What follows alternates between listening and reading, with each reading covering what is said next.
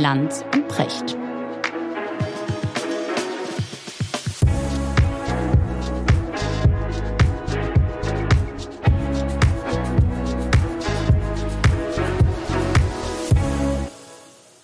Guten Morgen, Richard. Guten Morgen, Markus. Wo erreiche ich dich? Wie immer in der Kemenate. Urlaub vorbei. Richard, Schon ich wollte, lange. ja. Bist du so im Flow? Bist du im Sommerflow? Bist du entspannt? Bist du locker? Bist du lässig? Ich wollte heute mit dir über Müßiggang mal sprechen. Ja, Du ja. weißt, wir, wir haben das da mal wir kurz angerissen. drüber geredet. Genau. Ja. Aber, aber ich muss vorher mit dir über was anderes sprechen. Es gibt schon wieder Aufregung. Äh, Ja, die ein Müßig, den Müßiggang zerstören. Genau. Ja, ich hatte tatsächlich vorgehabt, im Juli mache ich gar nichts. Oder nur Dinge, die Spaß machen und die irgendwie nichts mit Arbeit zu tun haben. Und ähm, jetzt habe ich ja vor drei Wochen zusammen mit Harald Welzer angefangen, ein Buch zu schreiben. Aus aktuellem Anlass. Und das Buch analysiert bestimmte Mechanismen, wie unsere Medien funktionieren. Ja, und da an, ja. Und äh, Das weil für das ist im Spaß- Augenblick für Spaß ja, das, gesorgt. ja, da ist, für, da ist für Spaß gesorgt. Und ich meine, mir war ja schon bei der Berichterstattung aufgefallen, bei der Migration, dann nochmal bei Corona, jetzt beim Krieg und so weiter. Da gibt es so viele Dinge, an denen man gut erklären kann, wie die Medien funktionieren. Und auch so ein paar Sachen, über die man sich Sorgen machen muss. Und deswegen schreiben wir dieses Buch. Und das Interessante ist, da gibt es tatsächlich schon Journalisten, die haben das schon quasi rezensiert. Und zwar auf eine kleine Ankündigung im Buchreport hin. Mhm. Ja, das, Das heißt, da wird angekündigt, Welzer und Brecht schreiben ein Buch über die Medien. Und dann wird schon vernichtend geurteilt. Ist ohne eine Zeile. Also normalerweise machen Rezensenten das so. Sie tun so, als hätten sie ein Buch gelesen und rezensieren es. das Ja, ist, aber das hier- Ist, das ist bösartig. Nein, aber manchmal passiert das ja tatsächlich. Und hier ist es, das muss man sich mal vorstellen, so, dass ja jeder weiß, dass sie es noch gar nicht gelesen haben und es trotzdem rezensieren. Also das ist, das ist sozusagen, ich glaube, das ist das kabarettistischste, was ich bisher erlebt habe. Und ich finde es auch schade. Also da gibt es eine Frau, die heißt Miriam Holstein. Mhm. Von Ja, T-Online, die hat, ne? von T-Online, die, also, die hat mir schon nahegelegt, ich wäre im Schwurblerlager, ohne eine Zeile gelesen zu haben. Und ich frage mich, was geht im Kopf von jemandem vor, der sich selbst für jemand als seriösen Journalisten hält, ein Urteil aufgrund einer Vorankündigung zu schreiben? Und zwar noch ein so holzhackerisches und so dämliches Urteil. Also da werde ich wieder bestätigt, man muss sich um den Journalismus in Teilen Sorgen machen. Ich habe das nicht gelesen. Äh, Ich kenne auch die Autorin nicht. Ich habe gelesen das Stück von Joachim Huber im Tagesspiegel. Joachim Huber äh, kennst du, ne? Oh ja, ich mag ihn eigentlich ganz gerne. Ich war mit ihm zehn Jahre lang in der Jury vom Adolf Grimme Preis. Okay, gut. Und da haben wir die Dinge auch oft sehr ähnlich gesehen. Und dann äh, war er als äh, wegen meiner Aussagen im Hinblick auf Impfpflicht und so weiter, da hat er eine andere Meinung oder Kinderimpfung und da hat er mich unglaublich aggressiv angegangen, wo ich mich dann völlig gewundert habe. Und auch der hat jetzt schon wieder ja über die Stränge geschlagen und schon üble Unterstellungen gegen die Autoren veröffentlicht, ohne eine Zeile gelesen zu haben. Da mache ich mir Sorgen. Ich mache mir da einfach Sorgen um die Qualität unseres Journalismus. ja, Weißt du, warum ich lachen muss gerade? Weil das ist der erste Satz des Textes von Joachim Huber. Nennen wir es Sorge. ja, aber es ist Sorge. Ich finde es aber ab- schön, das ist Florett. Nein, nur ja, ganz aber kurz dass ein Satz. Huber schon weiß, dass es keine echte Sorge sein soll, ohne es gelesen zu haben. Ich meine, das ist so ein bisschen Wahnsinn. Mm, Ja, ich, also ich muss Ihnen da, also pass auf, Joachim Huber muss ich eine Sache dazu sagen. Der, der Grund, das habe ich gar nicht so genau verfolgt, dass Joachim Huber dich angeblich so kritisiert hat in der Corona-Zeit. du kennst die Geschichte von Joachim Huber, ne? Das Gespräch mit Joachim Huber über Corona, einer, der nicht im Verdacht steht, ein besonders eitler Mensch zu sein, einer, der nicht im Verdacht steht, sich im Fernsehen vorzudrängeln oder sowas. Ganz im Gegenteil, lange, lange haben wir an ihm rumgebaggert, um ihn dazu zu bringen, möglicherweise bei uns mal seine Geschichte zu erzählen. Joachim Huber ist fast gestorben. Der ist ähm, ganz, ganz schwer an Covid-19 erkrankt, ist beatmet worden, lag ähm, wochenlang im Koma. Das ist eine, eine bewegende Geschichte, äh, wenn man das hört. Und insofern verstehe ich, warum er ein Thema mit Corona hat äh, und alles, was in die Richtung sozusagen von Relativierung äh, geht, ich, ich verstehe, dass er äh, da angefasst ist und möglicherweise sogar ein bisschen befangen. Äh, also das, das kann, ich sehr gut verstehen. Das kann ich auch verstehen, aber warum dann in dem Moment ein, ein, ein Feindbild entsteht?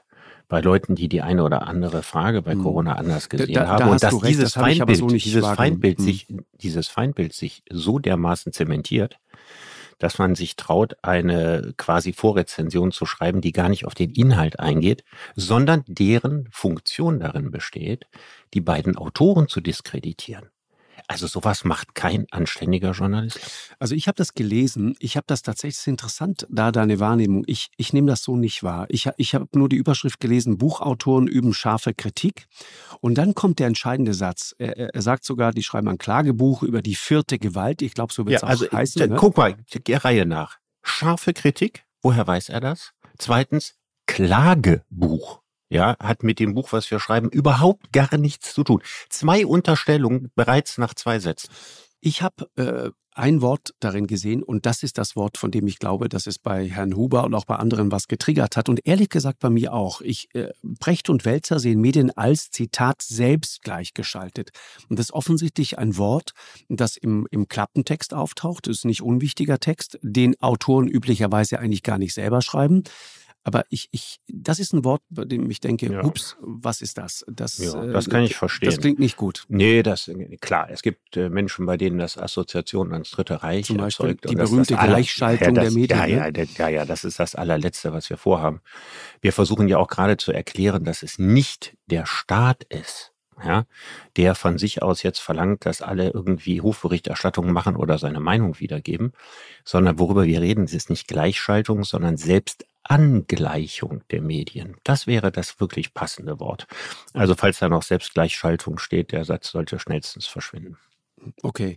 Ähm, aber Selbstangleichung der Medien auch interessant, ne? Es ja, geht, das geht, ist ein geht um die Frage, Phänomen. Wie, die, die, Im Klappentext steht noch ein anderer interessanter Satz und deswegen wir werden irgendwann mal ausführlicher über das Buch sprechen, aber dieser Gedanke ist natürlich interessant, wie Mehrheitsmeinung gemacht wird, auch wenn sie keine ist. Mhm. Das ist tatsächlich so. Also das haben wir jetzt ganz eindeutig bei der Berichterstattung beim Ukraine-Krieg. Ja, wir haben äh, mehrere Meinungsumfragen. Was denken die Leute? Halten sie schwere Waffen für das richtige Mittel oder nicht? Und äh, dir ist das so bekannt wie mir. Ne? Wir mhm. haben die, die letzte Umfrage war 45 dafür, 45 dagegen, 10 Prozent indifferent. Aber wir haben eine veröffentlichte Meinung, und das kann man sehr gut nachweisen, von über 99 Prozent dafür. Und das ist eine in der Geschichte der Bundesrepublik historische äh, Situation, dass die öffentliche Meinung, die pari-pari ist, und die veröffentlichte Meinung, die hypereindeutig ist, so weit auseinanderklaffen. Und dadurch entsteht natürlich, wenn die Medien alle der gleichen Meinung sind oder fast alle der gleichen Meinung sind, jedenfalls die Kommentatoren, die politischen Journalisten, Chefredakteure und so weiter, dann entsteht ein asymmetrisches Verhältnis von veröffentlichter und öffentlicher Meinung. Und dann wird tatsächlich medial eine Meinung quasi produziert, schallverstärkt, die nicht identisch ist mit der öffentlichen Meinung.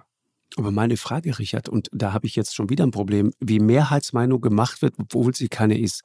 Haben Medien, haben Kommentatoren die Aufgabe zu beschreiben, was Mehrheitsmeinung ist? Oder nein, sie haben, sie haben, nein, sie haben den Ansprüchen einer deliberativen Öffentlichkeit zu genügen. Deliberativ heißt äh, teilnehmend. Ne? Das ist so ein Zauberwort, da einigen sich alle Medienwissenschaftler, Kommunikation, alle drauf. Ne?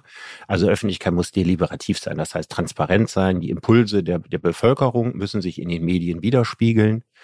Und es muss ein, äh, eine Repräsentation der Öffentlichkeit, eine angemessene Repräsentation der Öffentlichkeit in der veröffentlichten Meinung geben. Das ist Konsens. Also ich kenne niemanden, der dem widersprechen würde. Und wenn du 99 zu 50-50 hast, dann ist, ist, ist hier tatsächlich ein Problem entstanden. Und dieses Problem müssen wir gucken, wie ist das entstanden, wodurch ist es zustande gekommen und vielleicht auch, was kann man zukünftig dagegen tun. Also 99 Prozent halte ich für wahnsinnig hochgegriffen. Ich versuche jetzt gerade im Kopf irgendwie unsere eigene Sendung so durchzugehen. Ja, aber Wir Moment, äh, ein kleiner Unterschied, Markus. Ja. Ich rede nicht von den Auftritten, die Gäste haben, mhm, sondern ne? von. Also wenn ich bei dir sitze, du weißt ja, ich habe eine andere Meinung oder Svenja Flassbühler bei dir ist, da, genau, genau, oder Ulrike Guaro, die eine andere Meinung. Wolfgang das ist Merkel, nicht die Frage. Reinhard Merkel und das so weiter. Ist, ja, das ist der da. Punkt. Ich mhm. weiß, ich weiß. Sie saßen übrigens im Regelfall oder in den meisten Situationen alleine gegen eine Überzahl von Menschen, die das anders gesehen würde ich haben. Auch bestreiten. Auch sagen. Würde ich das würde ich nicht bestreiten. Hm, okay. Aber der wichtigere gucken. Punkt ist, ich rede gar nicht von Gästen oder Gastkommentatoren. Ja, es hat äh, Kommentare von Habermas gegeben in der Süddeutschen Zeitung, einen langen doppelseitigen Essay von Ilya Trojanow und so weiter. Es gibt mehrere Beispiele dafür. Aber es gibt keine oder fast keine solche Kommentare von Chefredakteuren, Auslandskorrespondenten, politischen Redakteuren und so weiter. Und davon handelt das. Mhm. Ich, ich weiß ganz, ganz generell, ich habe das Buch nicht gelesen, deswegen maße ich mir auch nicht an, ein, ein Urteil zu fällen. Ich habe nur, und, und das noch abschließend dazu, eine Frage, Richard. Hast du nicht Sorge, dass das sozusagen genau diesen Sound befeuert, der seit Corona, seit der Finanzkrise, seit 2015. Äh, Amerika ist ein Stichwort, Brexit ist ein Stichwort, die Situation in Frankreich ist ein Stichwort.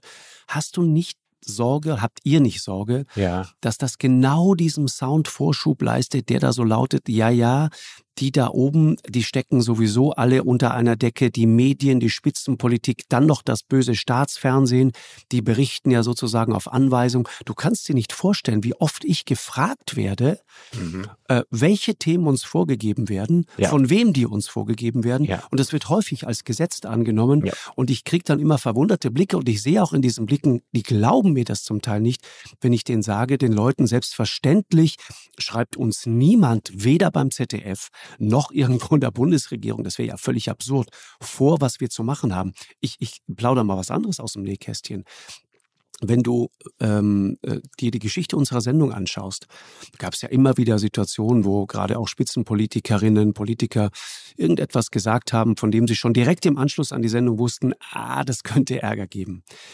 Ich kann dir sagen, und das ist wirklich interessant, es gab vielleicht zwei oder drei Versuche. In Hunderten und Tausenden Gesprächen, wo Leute versucht haben, mir nahezulegen, ne, kleines Vier-Augen-Gespräch im Nachhinein, können wir das nicht irgendwie rausschneiden oder mhm. können wir da nicht irgendwie und so weiter. Ansonsten habe ich das niemals erlebt. Äh, ich erlebe im Gegenteil einen großen, großen Respekt, speziell bei Leuten aus der ersten Reihe. Und zwar quer durch alle Parteien. Wirklich durch alle Parteien. Das gilt für Herrn Meuthen genauso wie Herrn Merz. Das gilt für Lars Klingbeil und viele andere.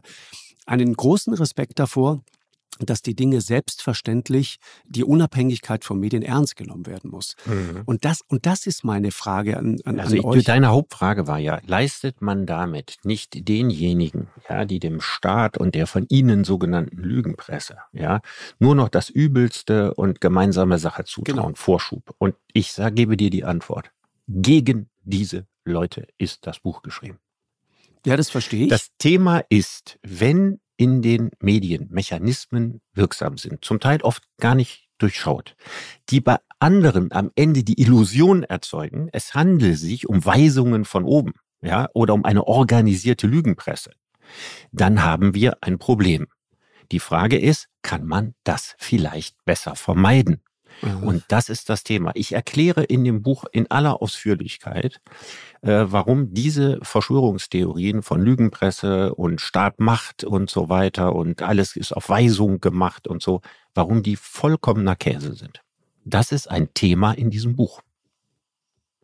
Es zeigt aber auch, wodurch wie Strukturen entstehen, die zu diesem Missverständnis in der Wahrnehmung beitragen können. Und wenn man an diesen Strukturen vielleicht etwas ändern könnte, dann hätten wir diesen Verdacht nicht mehr auf die üble Art und Weise, weil genau wie du mache ich mir Sorgen. Wir kommen in eine Zeit, die nicht besser wird als in der Vergangenheit, sondern wir kommen in wahnsinnig unruhige Zeiten. Und in diesen unruhigen Zeiten sind wir auf zwei Dinge angewiesen. Auf sehr, sehr gut funktionierende Massenmedien auf der einen Seite und auf den Zusammenhalt der Bevölkerung, ja, und die Verstärkung des sozialen Kits, damit er nicht wegbröckelt und wir keine Verhältnisse wie in den USA kriegen. Weil davor habe ich ganz, ganz viel Angst und ich halte das für eine realistische Gefahr. Und gegen diese Gefahr an ist das Buch geschrieben. Mhm. Ich meine, äh, deswegen dieses Thema, dieses, dieses Unbehagen. Also ich, ich finde das gut, dass man sich darüber Gedanken macht und ich finde es auch gut, dass man das mal genauer untersucht und dass man Mechanismen von Massenmedien versucht zu durchdringen und zu verstehen. Und du hast natürlich recht, diese, diese amerikanischen Verhältnisse wollen wir nicht.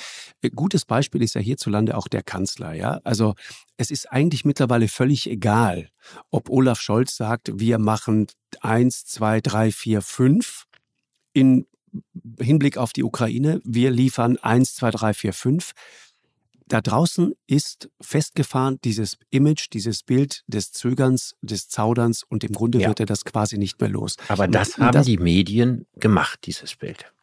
Ja, vielleicht. Das ist nicht einfach mal so Volkes Stimme, das mag der eine oder andere so gesehen haben, aber wir haben wirklich kollektiv ja, also du kannst die Zeitung durchgehen, egal ob das jetzt Süddeutscher oder ob das Welt ist oder ob das der Spiegel ist und so weiter, die alle ja, den, den Scholz dargestellt haben als den Zögerer, ja, der, wenn er so weitermacht, äh, Tausende von Toten in der Ukraine auf dem Gewissen Das würde ich so verkürzt wirklich nicht stehen lassen, Richard. Ich lese immer wieder auch und ich mache mir wirklich ja, die der Mühe, kriegt Stücke sofort wieder Lob, wenn er sagt, wir machen neue Waffenlieferungen und es kommt was an. Aber er wird, er wird hier nicht nur kommentiert, sondern ich merke das, wie Chefredakteure in die und, und, und, und Leitartikler ja in die in der Rolle sich sehen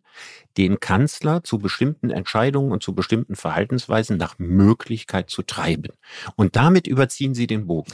Äh, ich, ich wirklich, ich, äh, nochmal Einspruch. Also, weißt du, was das auch insinuiert? Deswegen auch dieses Wort der Selbstgleichschaltung ist, ist insinuiert. Vergiss das Wort. Okay, ich vergesse es. Ist in Ordnung, dann, dann streichen wir das einfach, aber ich verstehe, warum Joachim Huber damit ein Problem hat. Nenn es Selbstangleichung. Okay, dann, dann hat vielleicht Joachim Huber das jetzt auch gehört und äh, hat eine andere Idee davon. Aber ich verstehe sein Problem damit. Ich will noch etwas anderes sagen, Richard. Sozusagen diese These, auch das, was du gerade sagst, das insinuiert so ein bisschen, dass es da in irgendeiner Form eine Absprache gäbe, so als, als wären da, selbst wenn es nicht Politik und Medien es sind. Es gibt keine Absprache, weil genau, es, gar nicht. Keine, es braucht keine Absprache. Exakt, aber das, das ist wichtig, das, das was mal wir versuchen. Ja, aber das ne? versucht, ja, und weil es wichtig ist, das klar zu machen, versuche ich zu erklären, wie eine Selbstangleichung der Medien möglich ist ohne dass es sich um Weisung oder Absprache handelt. Das versuche ich zu erklären, wie das ganz aus sozusagen dem demokratischen Diskurs der Medien heraus entsteht. Und ich glaube, dass wir damit was Wichtiges leisten, weil, weil, weil wir da, da, was machen wir damit? Wir weisen die Leitmedien darauf hin, da genauer auf sich selbst zu schauen und wir ziehen ja den Leuten die Zähne, die glauben eben, dass das alles eine große Verschwörung ist, weil das ist es definitiv nicht. Genau, das ist, das ist der Punkt. Und meine Sorge ist nur, wir sind da, glaube ich, relativ nah beieinander. Meine Sorge ist nur, weißt du, in Zeiten, in denen es nur um Headlines geht, um denen es um ein paar Zeichen bei Twitter geht, in denen es sozusagen um halbe Überschriften geht, die man mal eben so liest und dann aber meint, informiert zu sein äh, und es sofort wieder weitergibt und hunderttausendfach, millionenfach teilt, ist es natürlich brandgefährlich, wenn der Eindruck entsteht, da gibt es sozusagen diese Medien, die sind sich da alle einig, die sprechen sich irgendwie alle ab und so weiter. Mitnichten ist das so. Ich, ich sage mich, doch, ne? ich, ich versuche zu weiß, erklären, dass es Absprachen dafür gar nicht braucht. Es gibt Absprachen, ne? Das ist das Interessante, das, weil du gerade vorhin Amerika sagtest. Sagt dir die Sinclair Broadcast Group was, äh, Richard?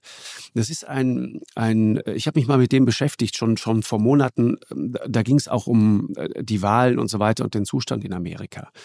Das ist ein äh, Medienunternehmen, ein amerikanisches. Äh, die sitzen in Hunt Valley. Die haben 179 Fernsehsender. Ja, das nennen die sozusagen ihr eigen. Das ist eines der größten Rundfunkunternehmen in den USA. Erreicht gut ein Drittel aller US-Haushalte.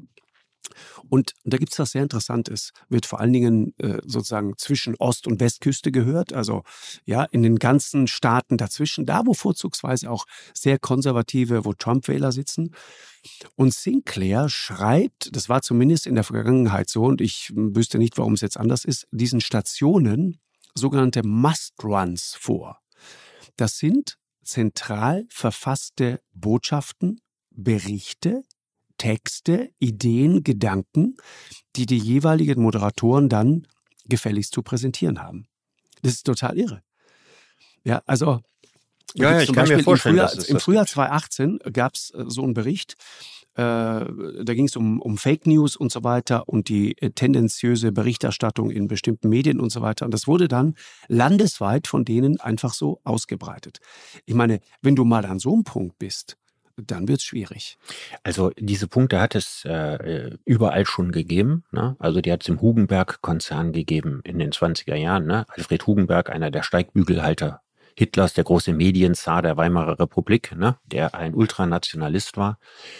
Äh, ganz übel in Amerika. Ja, also der berühmteste Zeitungsverleger aller Zeiten international ist Hearst. Ja, den kennen viele, weil er das Vorbild war für den Orson Welles Film Citizen Kane. Exakt. So. Und der wollte damals, dass die USA in einen Krieg gegen Spanien 1890er Jahre eintreten, in dem Kampf um Kuba. Und hat einen Vorfall, von dem völlig unklar war, worum es da geht, also da ist, glaube ich, ein Schiff detoniert, benutzt und sofort den Spaniern die Schuld gegeben. Und dann hat er seine Journalisten nach Kuba geschickt damit die da recherchieren, irgendwie, welche spanischen Agenten da das Attentat verübt haben auf das mhm. Schiff oder den Sabotageakt. So, die kamen zurück und sagten, wir finden nicht die geringsten Indizien dafür. Und er sagte, jetzt fahrt er nochmal hin, ja, äh, ihr sorgt für die Bilder, ja, und ich sorge für den Krieg. Er wollte diesen Krieg und durch diesen Krieg ist die Auflage ja, seiner Zeitungen in Rekordhöhen hochgeschnellt. Das heißt, dieser völlig idiotische, blöde Krieg ist letztlich tatsächlich in diesem Fall von einem Zeitungszar ausgelöst worden aus persönlichen Geschäftsinteressen. Also das ist so das Krasseste, ja, vieler Beispiele. Also es hat ja auch in England solche Zeitungstaikune gegeben. Und da steht natürlich immer die Gefahr hinter, dass Macht äh, äh, ohne Missbrauch ihren Reiz verliert. Ja, wer einmal so mächtig ist, der überzieht auch gerne den Bogen. Aber das, was wir hier als Beispiele haben, das ist nicht die Situation, vor der wir in Deutschland heute stehen. Ja, also wir haben, wir haben nicht äh, äh, Zeitungstaikune diesen Zuschnitt hier. Wir haben auch in, bei dem einen oder anderen Verlagshaus sehr meinungsfreudige äh, Verlagschefs ja, genau. und so weiter und Aber das Verleger. dürfen die auch sein. Das ist ja auch völlig in Ordnung. Das, ne? dürfen, genau. das, das dürfen sie Sollen sein. die sogar sein. Genau. Das sollen sie sogar sein. Die Frage ist immer nur, ne, Korrektiv für alles das ja, ist deliberative Öffentlichkeit. Also das ist ein, eine Öffentlichkeit, die durch die veröffentlichte Meinung auch adäquat repräsentiert ist. Und das ist ein wichtiges Kriterium mhm. dabei. Ich fand, fand nur noch einen Satz sozusagen in eigener Sache dazu, Richard. Ähm, ich habe lange nachgedacht über, das haben wir auch schon mal in der Sendung drüber gesprochen, äh, sozusagen die Stimme derer, die das alles kritisch sehen und so weiter, kommt gefühlt, gefühlt quasi zu kurz. Ne? Ich habe das mal mit Blick auf unsere eigene Sendung mir auch angesehen. Das mag tatsächlich so sein und ich, ich verrate dir kein Geheimnis, wenn ich sage, es ist wahnsinnig schwer, diese Leute in die Sendung zu kriegen.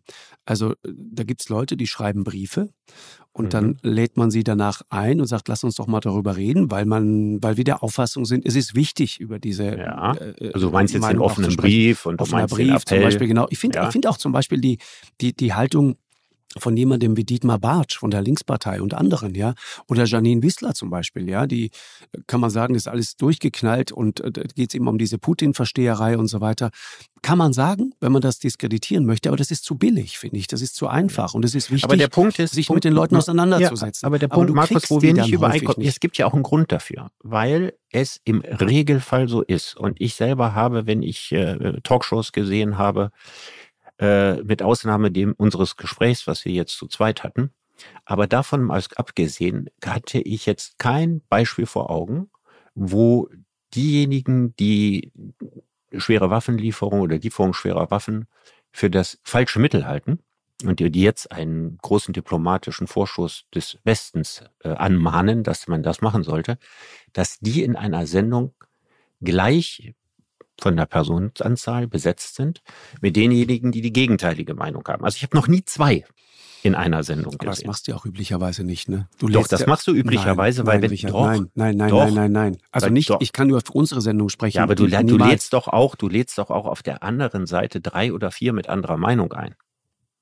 Du lädst einen mit der Meinung, ja, äh, Waffenstillstandsverhandlungen so schnell wie möglich ein und drei oder vier, die eine andere Meinung haben, wobei in der Bevölkerung die Meinung, wie vorhin schon nee, gesagt, 50-50 ist. Nee, stopp, aber und, zweitens, und zweitens zu dem Thema, warum sich keiner traut. Wer auch immer dorthin geht, hat nicht nur das Problem, dass er da in eine Minderheit gerät, sondern er hat das große Problem, dass die Leitmedien ihn anschließend verreißen werden und er auf Twitter persönlich aufs heftigste angegangen wird. Und da stellt sich dann die Frage irgendwann, warum soll ich mich einer solchen Situation aussetzen? Und da muss man schon nicht nur rhetorisch sehr gut sein, sondern auch ein super Selbstbewusstsein haben. Ja, okay, gebe ich dir recht, aber ja, bitte.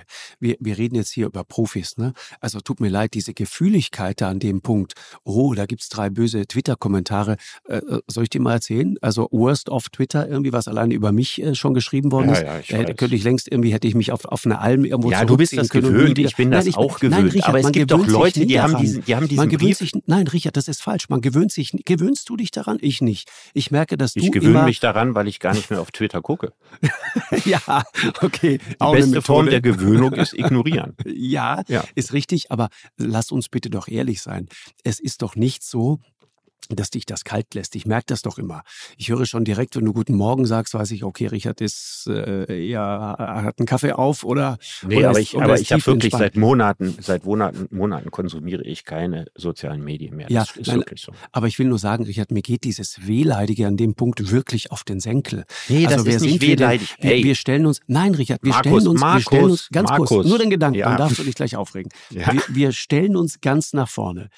Wir, wir, wir reiten raus sozusagen mit einer Position. Wir schreiben Briefe, wir schreiben Gegenbriefe, wir haben Meinung, wir haben Gegenmeinung. Okay. So. Und dann kommt ein bisschen Wind von vorne und dann ist direkt wieder, uiuiuiui, jetzt sind sie wieder alle böse zu mir. Er tut mir leid, ich komme da nicht mit. Also ich, Ich immer, dir, ich erklär's ich, dir. Ich Es finde immer, es sind ein Gedanke noch dazu, Leute. Richard. Ich, für mich ist immer dann gut, wenn ich merke, ich werde von allen Seiten gleichmäßig beschimpft und beleidigt. Dann weiß ich, ich habe meinen Job einigermaßen gemacht. Ich mache mir nur Sorgen, wenn es ausschließlich von einer Seite kommt. Das finde ich schwierig, weil dann weiß ich, okay, da war ich nicht ausgewogen genug.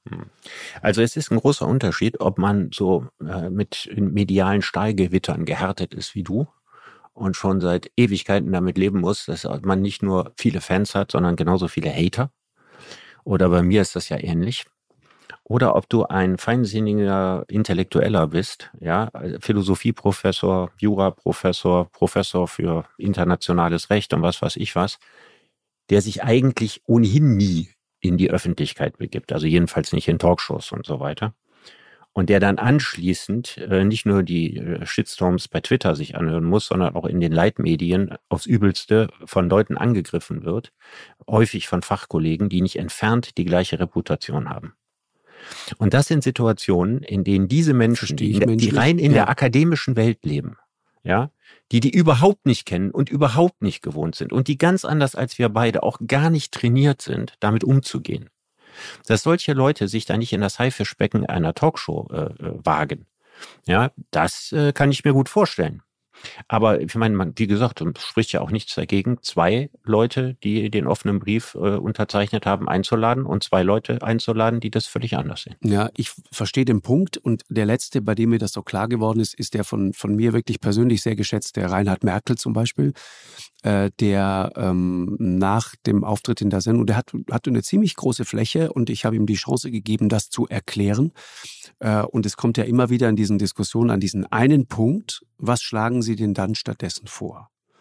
Und das ist halt der Moment in der Argumentation, der bis heute, bis Mhm. heute gab es für mich noch nie eine konsistente Antwort von niemandem. Aber weißt du, Markus, ich möchte Ja. dir was dazu sagen, weil das Mhm. bringst du ja häufig als Argument. Ne? Wenn die gut sind, die Gäste, ja, und nicht so redlich, wie sie das meistens sind, ja, dann spielen sie dir den Ball zurück und sagen, welche Lösungsperspektive haben eigentlich die realistische Lösungsperspektive? Die meinen, man müsste den Krieg durch die Lieferung schwerer Waffen noch verlängern. Die haben auch keine Lösungsperspektive, seit die Perspektive weg ist, dass die Ukraine das alles zurückerobert. Also insofern tun sich die beiden Parteien in der Frage überhaupt nichts. Ja, wir, wir könnten jetzt auch lange drüber streiten. Ich wollte nur gerade auf was anderes hinaus, Richard. Ich wollte nur sagen, mein Punkt ist, es ist doch völlig in Ordnung, eine andere Meinung zu haben. Und ich bemühe mich auch immer, dieser Meinung Raum zu geben. Ich versuche auch immer sozusagen das, die, die, mich mal in die Schuhe von Olaf Scholz zu stellen, weil natürlich muss jemand wie Olaf Scholz äh, äh, sich überlegen, was bedeutet es, wenn irgendwann mal Russland am Rande einer militärischen Niederlage wäre, als Beispiel. Was ist in ein paar Jahren? Was ist in einer möglichen Nach-Putin-Ära? Mhm. Und es gibt nur zwei Möglichkeiten. Entweder wendet sich dieses riesige Land oder es ist zu groß, um es nicht ernst zu nehmen, wendet sich entweder China zu und wir sehen das gerade, dass das eigentlich schon passiert. Richtig. Und dann haben wir ein echtes Problem. Ja. Oder aber wir eröffnen ihm, äh, eröffnen ihm die Perspektive, sozusagen in die Arme des Westens zu kommen, was ehrlich gesagt die viel schönere Perspektive ja, wäre. Da kommen wir überhaupt nicht dran vorbei, das selber ja auch Tages genau, zu machen. Genau, also ich sehe überhaupt sich, gar keinen anderen ja, Weg. Genau, genau. Und die Russen sehen sich ja glücklicherweise, also ich rede nicht von Putin und, und seinen, ja. seinen Vasallen, die sehen sich als Europäer. Ja. die, die, da gibt es ein tiefes gemeinsames Verständnis und, und das ist also ja auch die Hoffnung. Sicher, sicherlich den Europäern wesentlich näher von genau. der Bevölkerung als den Chinesen. Die reden zumindest vom europäischen Teil des Landes. Also wir reden jetzt nicht von der Mongolei, also von den Gebieten, Richtig. die sozusagen da, äh, also Mongolei ist ein eigenständiger Staat, aber sozusagen nicht von den von den äh, Gebieten, die überwiegend von asiatischen äh, Bewohnern geprägt sind. Aber im europäischen Teil ist das auf jeden Fall so. Und ich meine, da brauchen wir gar nicht lange drüber zu streiten. Natürlich müssen wir Russland irgendwann eine Perspektive bieten. Aber die Frage wird natürlich sein, unter welcher russischen Führung, unter welchen Bedingungen, unter welchen Veränderungen, die dann in der Ukraine passiert sind. So, so. Und da haben wir mit so, so viel Variablen zu tun, mhm. dass wir auch nicht sagen können, dass in drei Jahren, in fünf, mhm. in zehn oder in zwanzig. Ja, ich will nochmal, Richard, einem, äh, ist schon ein paar Minuten her, einem Eindruck wirklich deutlich entgegentreten. Es ist nicht so, und das, und da bin ich mir auch ganz sicher für, für die Kollegen, äh, und ich rede jetzt wirklich nur über das Genre äh, äh, Talkshow, ist ehrlich gesagt auch ein Wort, das ich hasse. Lass uns Gesprächssendungen sagen, ja, ist das ja. viel bessere Wort. Äh, und lass uns auch das Ding mit der Show weglassen, weil Show ist auch. Ja, eine Show ist das überhaupt nicht. Ich nee, meine, bei dir genau. ist es sowieso keine Show mehr. Ihr habt ja nicht nee. mal mehr Zuschauer. Doch, ich draußen mein, vor den Geräten. habt, habt ihr einige Millionen, aber ihr habt sie nicht genau, unmittelbar, im Studio, unmittelbar genau. im Studio, genau. was natürlich einen großen Unterschied macht, weil es den Showcharakter deutlich reduziert. So, genau. Na? Und ich, ich, ich mag das Wort Talkshow ja auch nicht. Es gibt Leute, die sagen, also die mich schon mal als Showmaster oder, oder Talkshow-Host bezeichnen, ja, in einem eins zu eins Gespräch, ja, unter vier Augen, was ich in meiner Sendung führe. Ja, ich weiß. Ich, ich bezeichne mich äh, als Talkshow Horst, aber das ist was anderes. ja. Ich, ich ähm, wollte nur sagen, ich wollte dem Eindruck entgegentreten, dass da sozusagen gezielt so eingeladen wird, so nach dem Motto, da brauchen wir jetzt einen, der ist gegen schwere Waffen und dann haben wir vier andere, die sind äh, dezidiert für schwere Waffen. So ist das nicht. Erklär doch einfach mal umgekehrt. Erklär doch mal, wie die Besetzung tatsächlich zustande kommt. Das Weil das, diese sagen, Transparenz Richard. ist doch das Beste, was ja, du jetzt tun genau. kannst. genau. Genau. Im, Im Einzelnen ist es so, also Leute haben manchmal etwas krude Vorstellungen davon, wie sowas geht. Eigentlich ist der Anlass beispielsweise, um jetzt bei Reinhard Merkel zu bleiben mit dem offenen Brief, ja, gegen diese schweren Waffenlieferungen. Dann ist dieser Brief, dann gibt es diese These, wir nehmen wahr, und das ist halt auch genau wiederum das, was sozusagen auf der Habenseite der Medien steht, und das geht anderen Magazinen und Sendungen genauso, die nehmen wahr, dass es da diesen Brief gibt, die sehen diese Meinungsumfragen, die merken, okay, da gibt es da draußen offensichtlich ein Land, das gespalten ist. Das nehmen wir ganz genau wahr. Und wir merken auch, dass sich das so ungefähr die Balance hält. Weißt du, wir sitzen ja nicht irgendwo im luftleeren Raum.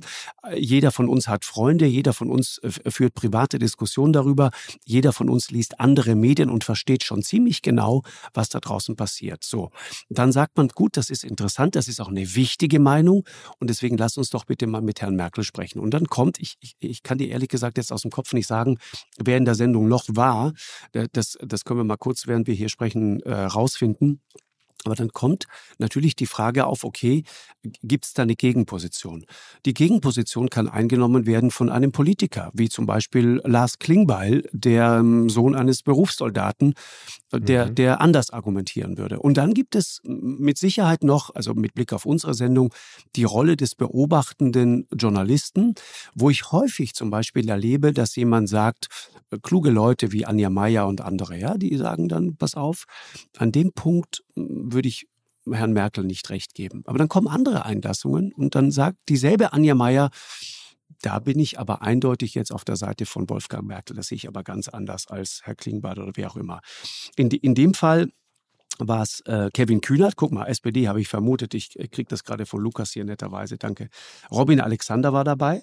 Gut, der so. eine ganz klare, dezidierte Meinung, Meinung hat. Genau, dann Reinhard Merkel, der auf der anderen Seite ist und dann die ja. äh, Jana äh, Poliarin die auch eher auf der Seite von Waffenlieferungen ist. Aber, so, also wir haben zwei, na, zwei kurz, auf der kurz, Seite von ganz, Waffenlieferungen. Ja, ganz, ganz kurz.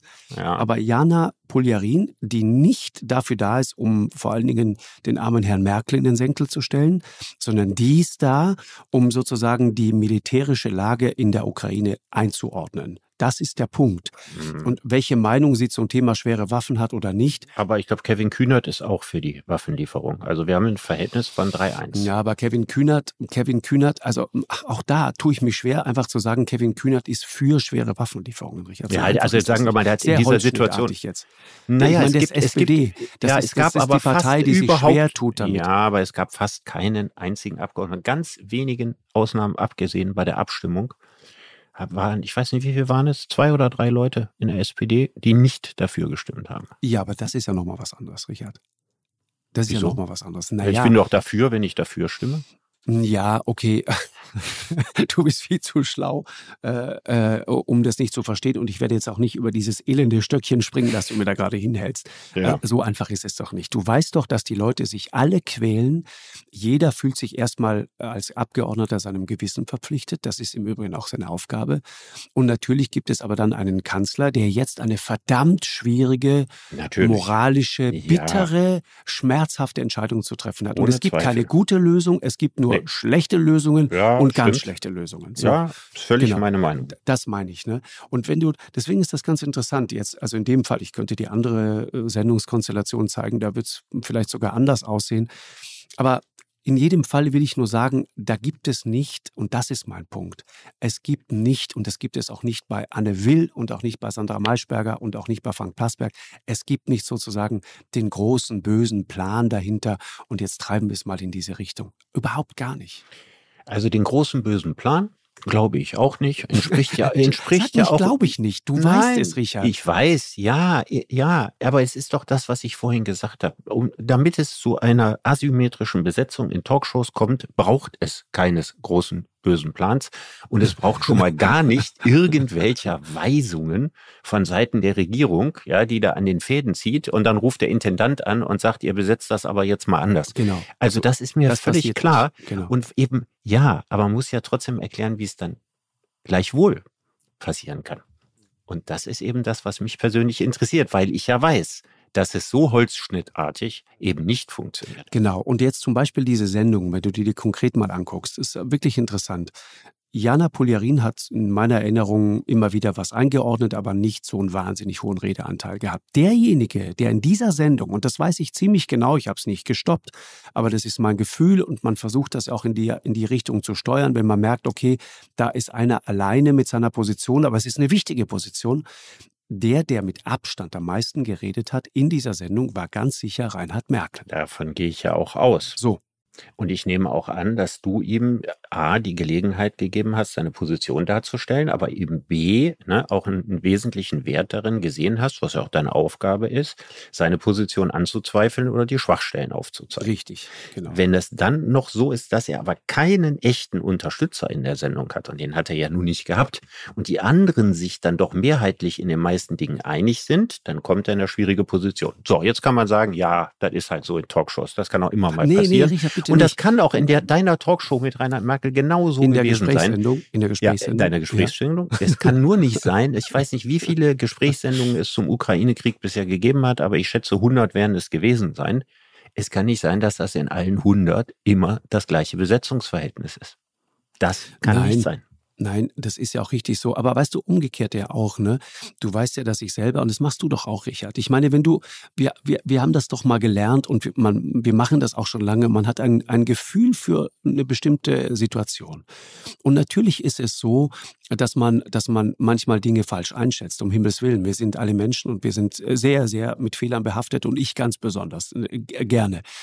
Aber wenn ich äh, sozusagen etwas immer wieder versuche, dann ist es doch dies, dieses, dieses alte dialektische Prinzip irgendwie umzusetzen. Ja? Also wenn da jetzt zum Beispiel Anton Hofreiter sitzt und, und erzählt mir genau, wie das jetzt mit den Waffen ist. Und leitet es auch noch ein mit dem Satz, also ich kenne mich ja mit äh, Waffen wirklich nicht aus, aber, und dann kommt eine Liste von, von schweren Waffen, inklusive der berühmten Panzerhaubitze 2000, von der dir Anton Hofreiter ganz genau erklären kann, was sie macht provoziert das bei mir natürlich den Satz, also dafür, dass Sie angeblich keine Ahnung von Waffen haben, wissen Sie ganz schön viel. Das sage ich ihm dann auch so und ich mhm. frage ihn dann auch kritisch dazu und mhm. frage ihn nach der pazifistischen Tradition seiner Partei und so weiter. Und er hat damals, weil er da natürlich auch diese Kritik annimmt, äh, gesagt, ja, Sie haben recht, aber passen Sie auf, wir sind nicht nur die Partei des Pazifismus, wir Grüne, sondern wir sind auch die Partei der Menschenrechte. Und hat mhm. einen Punkt. Das ist einer der besten Sätze, die ich rund um diesen Konflikt äh, gehört habe, weil er einfach genau den Punkt macht, um den es geht. Und wenn es, wenn unser also, Gerät, die, ne? ich würde ja natürlich sagen, er macht den Punkt dann, ja, wenn seine Panzerhobitzen dazu beitragen, ja, die, die Situation der Menschenrechte zu verbessern und nicht zu verschlechtern. Und das ist die Variable, über die man streiten kann. Äh, richtig, über die kann man sehr, sehr lange streiten. Und da haben wir ja äh, leider alle äh, keine Glaskugel und wissen nicht, wie nee. das am Ende ausgeht. Richard, abschließend noch gefragt, ich wollte mit dir eigentlich über Müßiggang sprechen. Das machen wir beim nächsten Mal. Ja. genau, keine, Zeit, keine Zeit für Müßiggang. genau. Ganz grundsätzlich, wenn ihr sowas untersucht und jemand auch wie du, der ja so viel auch hm, in den Medien ist und von den Medien ja auch lebt und natürlich auch genau weiß, sozusagen, wie Medien funktionieren.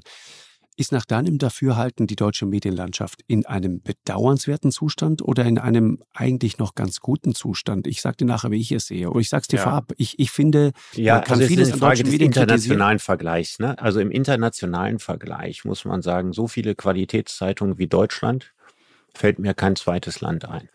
Äh, Situation des öffentlich-rechtlichen Rundfunks, ja, im Vergleich zu vielen, nicht zu allen, aber vielen anderen Ländern, wo es tatsächlich echtes Staatsfernsehen gibt, ja, oder wo es an dieser Stelle fast gar nichts mehr gibt. Genau, Sinclair Broadcast Group. Mhm. Genau, also natürlich ist unsere Medienlandschaft sehr, sehr viel besser als sie in den USA. Ja, sie ist auch besser als die Medienlandschaft in England. Äh, sie ist besser als die Medienlandschaft in Italien oder in Spanien. Also im internationalen Vergleich stehen wir sehr gut da. Aber du kennst das ja. Ich meine, viele Formen der Kritik, die wir zum Beispiel an der Politik in Deutschland haben, ja, wenn wir Politiker oder Politik kritisieren, dann ist das immer auf einem ziemlich hohen Niveau im Vergleich zu den Sorgen, die die Menschen in drei Viertel der anderen Länder der Welt haben. Das bedeutet aber umgekehrt nicht, dass man, wenn man nicht Tendenzen sieht, wo man denkt, oh, hier entwickelt sich was in die falsche Richtung, dass man das auch aufzeigen muss. Und das Hochinteressante daran ist, wenn man mal schaut, ja, was die Wissenschaftler, die sich mit unseren Medien beschäftigen, und du wirst staunen, wie viele es gibt. Mhm, ja, ich also weiß, wie ja. viele Lehrstühle gibt es für Publizistik, Kommunikationswissenschaft, Politikwissenschaftler, die sich mit Medienfragen beschäftigen, Zeitungswissenschaftler, das gibt's ja alles. Und die haben ja Untersuchungen gemacht. Ja, die haben zum Beispiel die Berichterstattung zur Migrationskrise oder zu Corona ausführlichst untersucht. Da gibt es ja unglaublich viele Studien. Und es gibt viele Dinge, die von diesen Wissenschaftlern bemängelt werden die aber nie irgendwo das Licht der Öffentlichkeit ernsthaft sehen. Was sind sozusagen die Briefe an Freunde, ne? also wissenschaftlicher Fachdiskurs. Und nur Personen, ist, die ne? wie ich oder wie, wie Welzer so stark in den Medien sind, können das überhaupt zu einem Medienthema machen. Mhm. Und deswegen ist es ja umgekehrt. Also nur wer eine Figur der Medien ist, hat überhaupt die Möglichkeit, die Medien zu thematisieren. Ist richtig. Das ist, wenn du sagst 2015 zum Beispiel, ähm, Richard, was, was ist da sozusagen das interessanteste Ergebnis von, von Untersuchungen? Weil ich will, du, ich will ja noch so nicht alles, ich will ja noch nicht alles erzählen, was in dem Buch steht. Nee, aber nur mal so ja ein, zwei Ende Gedanken, September weil ich raus. glaube, das wird die Leute interessieren. Also ich bin nicht der Spezialist, das ist Harald, der sich mit dem Migrationsthema auch viel gründlicher befasst hat. Aber es, es gab zum Beispiel eine sehr wellenförmige Berichterstattung zur Corona-Pandemie und das für mich bezeichnendste ist, dass natürlich die Medien, genau wie der größte Teil der Bevölkerung, fast geschlossen gegen eine Impfpflicht waren. Dann in eine, eine kurze Phase gab, in dem mit einer Vehemenz für die Impfpflicht gekämpft wurde. Ja, also da gab es wirklich, also gab es Entgleisungen. Die größte Entgleisung, medial meinst du jetzt? Die größte mediale Entgleisung war die Talkshow Hart aber fair, in der vier Befürworter der Impfpflicht ja, gegen Svenja Flasspöhler in dem Fall standen, ja, die Zweifel an der Impfpflicht hatte und auch nicht eine kollektive Denunziation aller Ungeimpften hinnehmen wollte, die an, einschließlich eines parteiischen Moderators da an den Pranger gestellt wurde in einem Ausmaß. Und dabei muss man berücksichtigen, sie hat das verteidigt, was zu diesem Zeitpunkt juristische Realität war. Also sie hat die geltende Rechtslage verteidigt. Ja, gegen Leute, die also im Hauruck-Verfahren, ja, die geltende Rechtslage geändert sehen wollten und ist da als Minderheiten-Meinungsfrau äh, eingeladen worden und auch wirklich härtestens angegangen.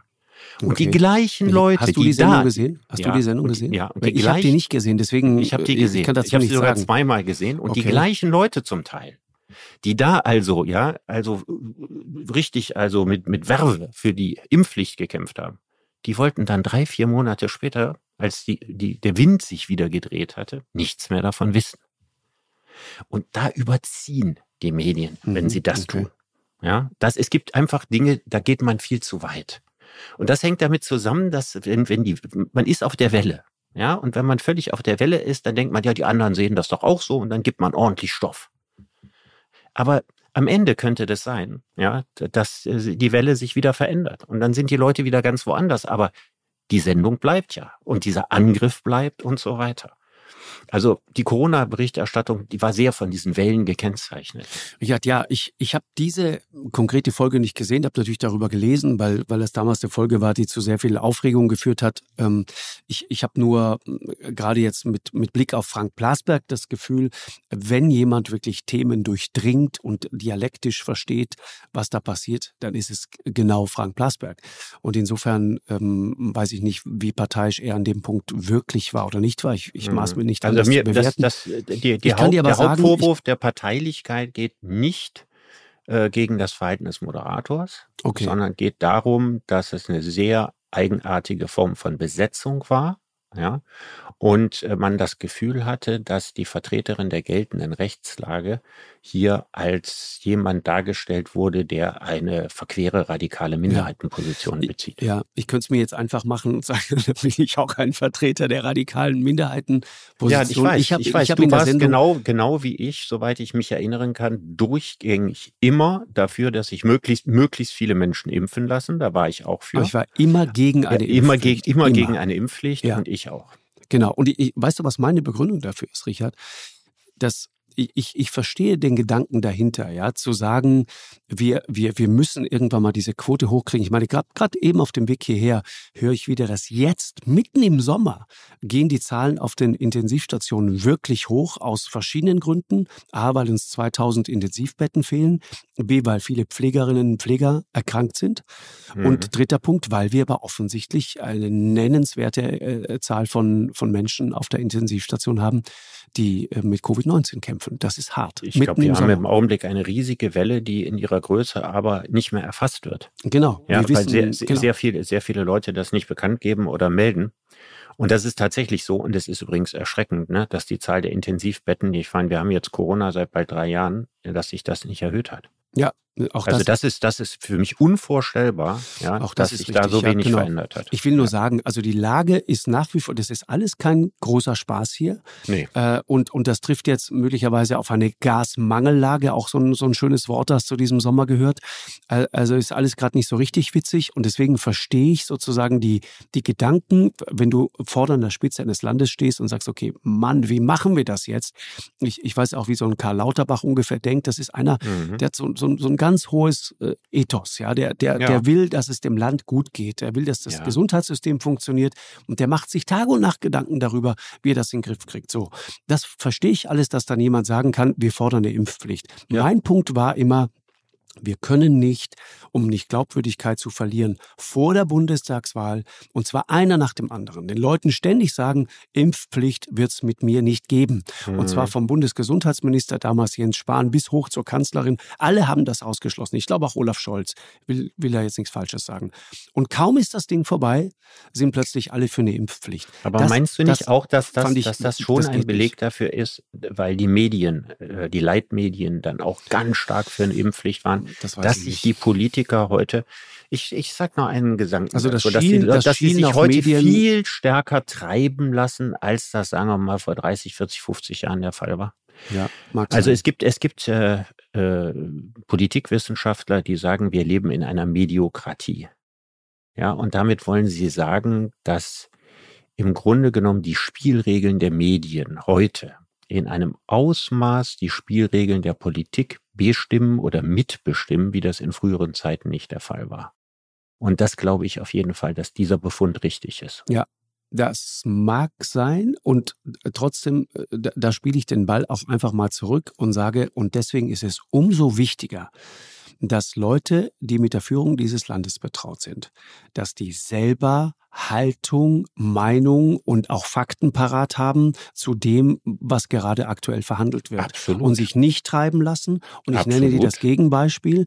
Du siehst Leute, die, die einfach konsistent das ja, Lauterbach, Lauterbach, Lauterbach ist ein wunderbares Beispiel. Ja, zum Beispiel. Und das, du hast ihn ja gerade erwähnt. Also Karl Lauterbach ist ein Politiker, der die Dinge, die er glaubt tun zu müssen, Ge- Exakt. ja, unabhängig davon macht, Exakt. ob er dafür in den Medien Beifall oder massiven Genau. Widerspruch kriegt. Der andere ist Robert von Habeck. diesem, von diesem Typ Politiker, weiß ich, ob das bei Robert Habeck ist, Doch, müsste ich ist so, länger drüber doch. nachdenken. Doch.